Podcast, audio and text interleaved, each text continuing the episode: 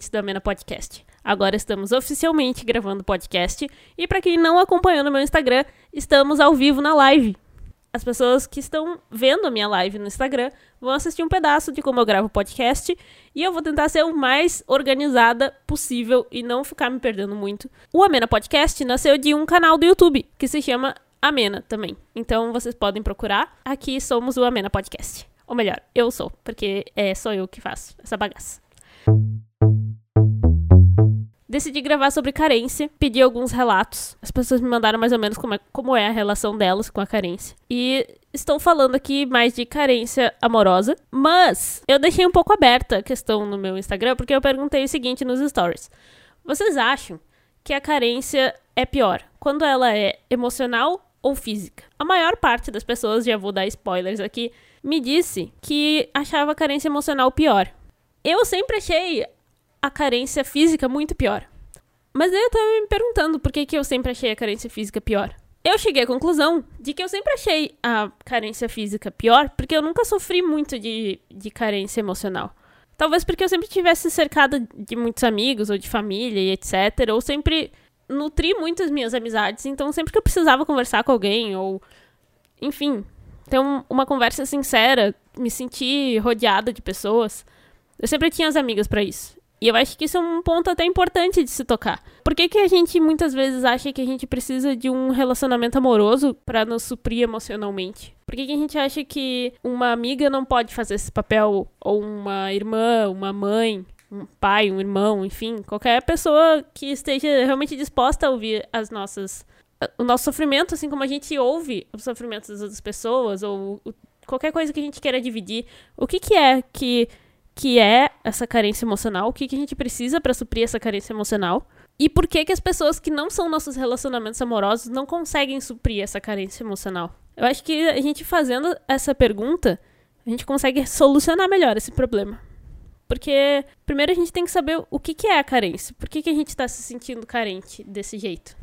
E eu tô falando aqui agora nesse momento só da emocional, né? Porque a física parece um pouco óbvia. Mas a carência emocional é porque que eu preciso ter um relacionamento, às vezes, idealizado, né? Porque a gente vê os filmes e daí a gente acha que os relacionamentos amorosos vão suprir a nossa, esse vazio que a gente pensa que tem. A gente chegar nessa, nessa pergunta central de qual é a minha carência, o que eu preciso para suprir ela e quem são as pessoas que podem suprir ela, talvez possam nos ajudar a resolver esse problema. Porque a gente tende muito a botar as coisas nas costas nos relacionamentos amorosos. Tenho pena, inclusive, de quem começa a namorar com a gente, porque meio que a pessoa é responsável por te entregar tudo que tu precisa como ser humano. Então tu vai namorar uma pessoa e essa pessoa tem que ser capaz de te suprir emocionalmente em todos os aspectos. Ela tem que ser legal, engraçada, empática e compreensiva. E ela tem que se suprir em todos os seus lados de carência. E tem gente que. Tem gente não. Todas as pessoas são incapazes de suprir isso, né? Não tem como. Muitas vezes, inclusive, tu consegue uma pessoa que te supre muito do lado físico, por exemplo. Uma pessoa que transa muito bem. É uma pessoa maravilhosa na cama. E ela supre toda a carência física, mas no lado emocional ela simplesmente não consegue te suprir. Ela não consegue te suprir por quê? Sei lá, porque ela é diferente de ti. E talvez ela não esteja. Ela não tenha condições de suprir tudo que tu espera dela. Mas, por outro lado, tu pode encontrar uma pessoa que supre toda tua, que supre muitas das suas condições emocionais, assim como tu consegue suprir as dela, mas ela não te faz muito feliz fisicamente. E às vezes tu encontra pessoas, é claro, que são um ótimo combo, mas mesmo a pessoa que, se, que é um ótimo combo, ela não é, ela não vai conseguir suprir todas as tuas necessidades. E é por isso que a gente tem uma rede de pessoas à nossa volta. Ou o ideal é que a gente tenha uma rede de pessoas à nossa volta. Porque a gente precisa encontrar um grupo de pessoas, pelo menos na minha visão de mundo. É ideal que a gente consiga construir à nossa volta um círculo de pessoas que consiga atender as nossas necessidades, assim como a gente consegue atender algumas necessidades das outras pessoas. Por exemplo, um exemplo extremamente prático. Eu tenho algumas amigas que são as, tipo, as pessoas principais na minha vida, assim, no meu círculo de pessoas que eu conheci e resolvi manter na minha vida, elas são principais. Mas eu sei que tem algumas amigas que são melhores para umas coisas e tem outras amigas que são melhores para as outras, para outras coisas. E isso não desvalida o que elas têm a oferecer, sabe? Tipo, tem uma amiga, tem amigas que são tipo as pessoas para quem eu quero sair correndo para contar as coisas quando alguma coisa boa me acontece, que eu sei que elas vão ter coisas legais para me dizer. Tem as amigas que que são as pessoas com quem eu sei que eu posso conversar quando eu tô triste. Eu tô triste, eu falo alguma coisa pra pessoa e ela consegue me responder de um jeito que vai me deixar melhor. Tem amigos que não sabem te deixar melhor. Tem amigos que tentam até, mas talvez não consigam. Não seja a melhor pessoa dando conselhos, mas é a melhor pessoa para sair no rolê. Sei lá. Uma pessoa não precisa substituir a outra, sabe? A ideia do amor romântico ela é vendida para nós como um produto. Então, tu, muitas coisas que fazem, que fazem a economia girar, assim, digamos, envolvem um ideal de vida. E nesse ideal de vida, tu precisa ter um relacionamento amoroso, tu precisa ter um, sei lá, uma boa carreira, tu precisa ter um casamento perfeito, tu precisa ser malhado, tu precisa conseguir comer decentemente. Tem todo um ideal de vida ali que, que é vendido pra gente. E eu acredito realmente que os relacionamentos amorosos são vendidos numa ideia completamente real da, do, do, que, do que pode ser e do que é mais saudável que seja, para além do, sei lá, do que realmente te faz feliz no relacionamento, sabe? Porque tu pode pegar o modelo pronto do relacionamento e tentar encaixar ele na tua vida. Eu quero que, que o meu relacionamento faça isso, isso, isso, isso. Mas isso não necessariamente são as coisas que te fazem feliz. Isso não necessariamente são as coisas que tu precisa num relacionamento. Então tu, tu absorve esse.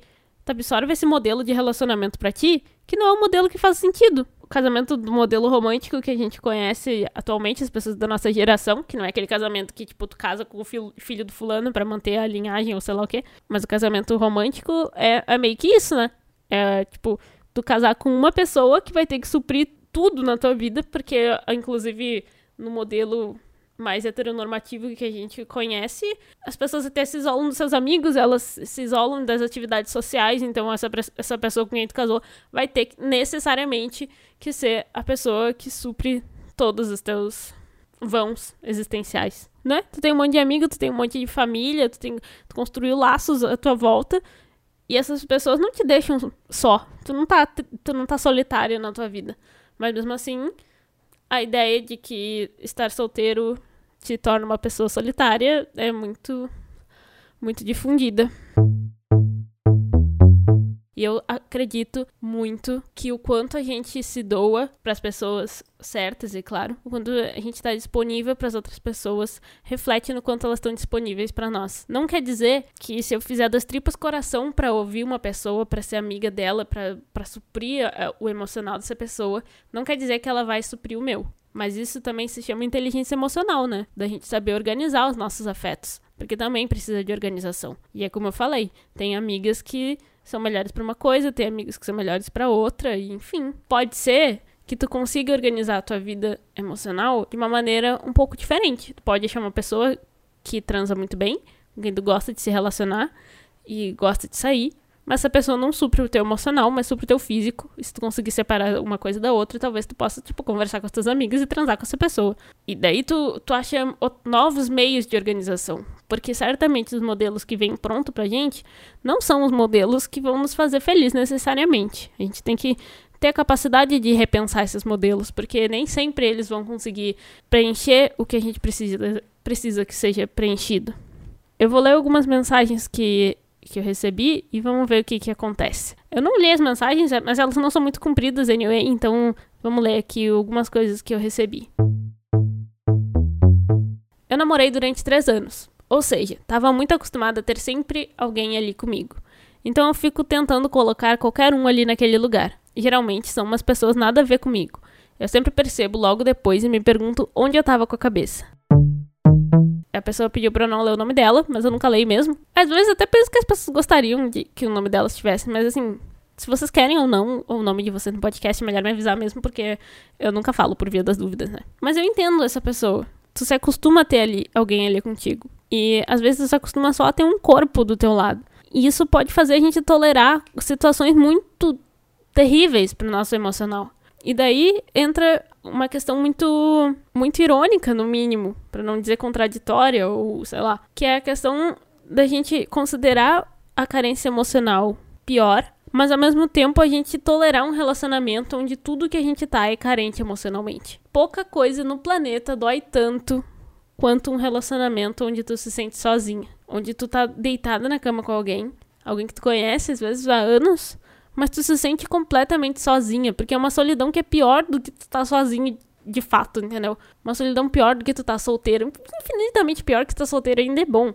Tipo, tu tá deitado com alguém que não te faz bem, que não quer o teu bem, que esqueceu que gosta de ti, esqueceu como te deixar bem. E, e às vezes tu pode ser essa pessoa também que tá deitado do lado de alguém que tá se sentindo solitário. Então por que tu tá tolerando um relacionamento desses? Eu acho que a carência ela cria armadilhas muito terríveis para nós. Nos deixa enfurados. E, e eu acho que esse tipo de relacionamento, ele cai mais para quem tem medo da solidão emocional. Tu tem medo de estar tá sozinha emocionalmente. E daí tu fica com uma pessoa que tudo que faz é tu se sentir sozinha emocionalmente. É muito contraditório. E é um exercício constante de questionamento. Será que eu quero estar tá aqui? Será que essa pessoa supre o que eu preciso? Será que eu supro o que ela precisa? Será que a gente não deveria só terminar logo com essa merda e cada um seguir sua vida, porque eu vou me sentir muito menos solitária do lado das minhas amigas? Eu acho que essa alternativa quase sempre tá correta. Vamos ler outra mensagem. Esta moça me disse: Creio que quando tu tolera relacionamento merda por carência ou por medo de ficar sozinha, os dois podem ou não ter ligação. O medo de ficar sozinha pode vir de um relacionamento realmente merda, que é o abusivo. E tudo isso está ligado com a autoestima e não necessariamente com a necessidade humana de afeto em si. Eu já ouvi de uma ex que se eu terminasse, eu acabaria sozinha. E adivinha, não terminei. É uma história bem comum tu, tu tem medo de ficar sozinha, tu acha que isso é o pior que pode acontecer. Porque a gente não consegue se enxergar sem a pessoa mais. Isso já beira um relacionamento abusivo ou no mínimo dependente. Um relacionamento muito emocionalmente dependente já é um relacionamento que pode dar ruim, porque tu pode começar a tolerar muita coisa. Então tem que tomar cuidado com a, com a emocional, com, ser muito emocionalmente dependente. E eu falo isso com uma pessoa que já foi ridiculamente de, emocionalmente dependente. E é isso que eu digo sobre construir as coisas à nossa volta, esses círculos de afeto à nossa volta. Porque esses círculos de afeto vão te dar garantia de que, que tu pode terminar com quem tu quiser, tu pode passar a vida solteira, tu nunca vai estar sozinha, sabe? Tu nunca vai ser uma pessoa solitária. Mas um relacionamento doente, um relacionamento uh, que vai nos fazer mal, ele faz isso, ele, ele corta as pessoas à nossa volta, te afasta dos amigos, te, afa te afasta dos teus pais, dos teus irmãos. E daí essa pessoa vai ser a única coisa que tu tem, e daí se tu ficar sem ela, realmente tu vai se sentir solitário. Mas não é verdade. Esses afetos podem ser reconquistados e é melhor tu terminar com essa pessoa. A autoestima tá muito ligada com isso, claro que tá. Porque a gente acha que a gente não vai conseguir nada melhor, que essa pessoa é a única coisa que, que restou pra gente, que a gente é pior do que essa pessoa que já é um lixo na nossa vida. Então a gente é o lixo do lixo. Terrível. Pensamento terrível. E não é verdade. Ele não é verdade. A gente não consegue enxergar muitas vezes. Esse aí podcast tá quase virando sobre relacionamento abusivo, mas uma coisa tá muito ligada na outra, né?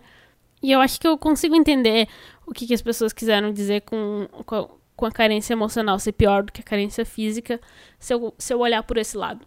Se eu olhar pelo ângulo de alguém que tá se sentindo solitário dentro de um relacionamento, eu consigo entender. Realmente é muito pior. Como pessoa solteira, eu acho o físico mais difícil de suprir, assim, digamos. Porque se ninguém quer transar contigo, tu não vai transar com ninguém, né? Agora, a, a carência emocional, quando tu tá solteiro, existe pessoas à tua volta. E é bom que tu saiba conviver com elas e, enfim, né? Partindo pro lado da carência física, tem, tem umas coisas que a gente não sabe muito bem como lidar, né? Como que eu vou fazer pra, suprir a minha carência física? O que, que eu vou fazer? Eu vou baixar o Tinder? Não, Tinder é uma merda, eu não vou baixar o Tinder. Tá, mas então eu vou fazer o quê? Eu vou ir pra balada, catar uma pessoa? Eu vou beijar alguém? Mas essa, eu, eu beijar alguém vai suprir a minha carência? Eu vou ter que transar com a pessoa. Mas daí, como que eu vou transar? Com quem eu vou transar? Vai ser um dia? Vai ser dois? Eu acho que o Tinder, ele até cai bem nessas horas que tu só quer transar com alguém e sair e, deu, e dar uns beijos. O problema do, do Tinder é aquele, né? A gente não consegue medir química pela internet. Então tu pode entrar no Instagram da pessoa, achar ela linda, maravilhosa, sair com ela, não ter química nenhuma, a pessoa ser um pouco esquisita e tu não saber o que fazer. Daí, isso eu acho mais complicado na carência física, sabe? Porque a carência física ela precisa ter. Digamos numa situação apocalíptica e tem duas pessoas que vão ficar contigo nessa situação apocalíptica. Tu pode ficar com uma pessoa que, independente do físico dela, independente de qualquer coisa, a pessoa pode ser uma companhia. Ela pode ser uma pessoa agradável de conversar, ela pode ser maravilhosa e suprir o teu emocional. Agora, e a tua carência? Tu vai fazer o quê? Eu sei que a gente não tá numa situação apocalíptica, mas às vezes eu gosto de pensar no extremo porque o meu cérebro é muito 8 ou 80. mas ao mesmo tempo pode ser que tu fique com uma pessoa que, que te atrai a princípio, mas ela é uma baita uma chata, e daí a longo prazo ela vai ficar sendo chata e não atraente, porque ela vai ser chata. E daí eu acho que o ideal nessa situação. ou disse que eu falo bobagens às vezes nesse podcast, mas eu acho que o ideal nessa situação é tu ficar com uma pessoa que te atrai e com uma pessoa que e com uma pessoa que também preenche teu emocional, numa situação onde o universo gira em torno do teu umbigo, é claro, porque eu não tô considerando o que, que tu representa para essas pessoas. Vamos parar com esse assunto do apocalipse, porque não tá mais fazendo sentido. Vamos voltar pra pauta.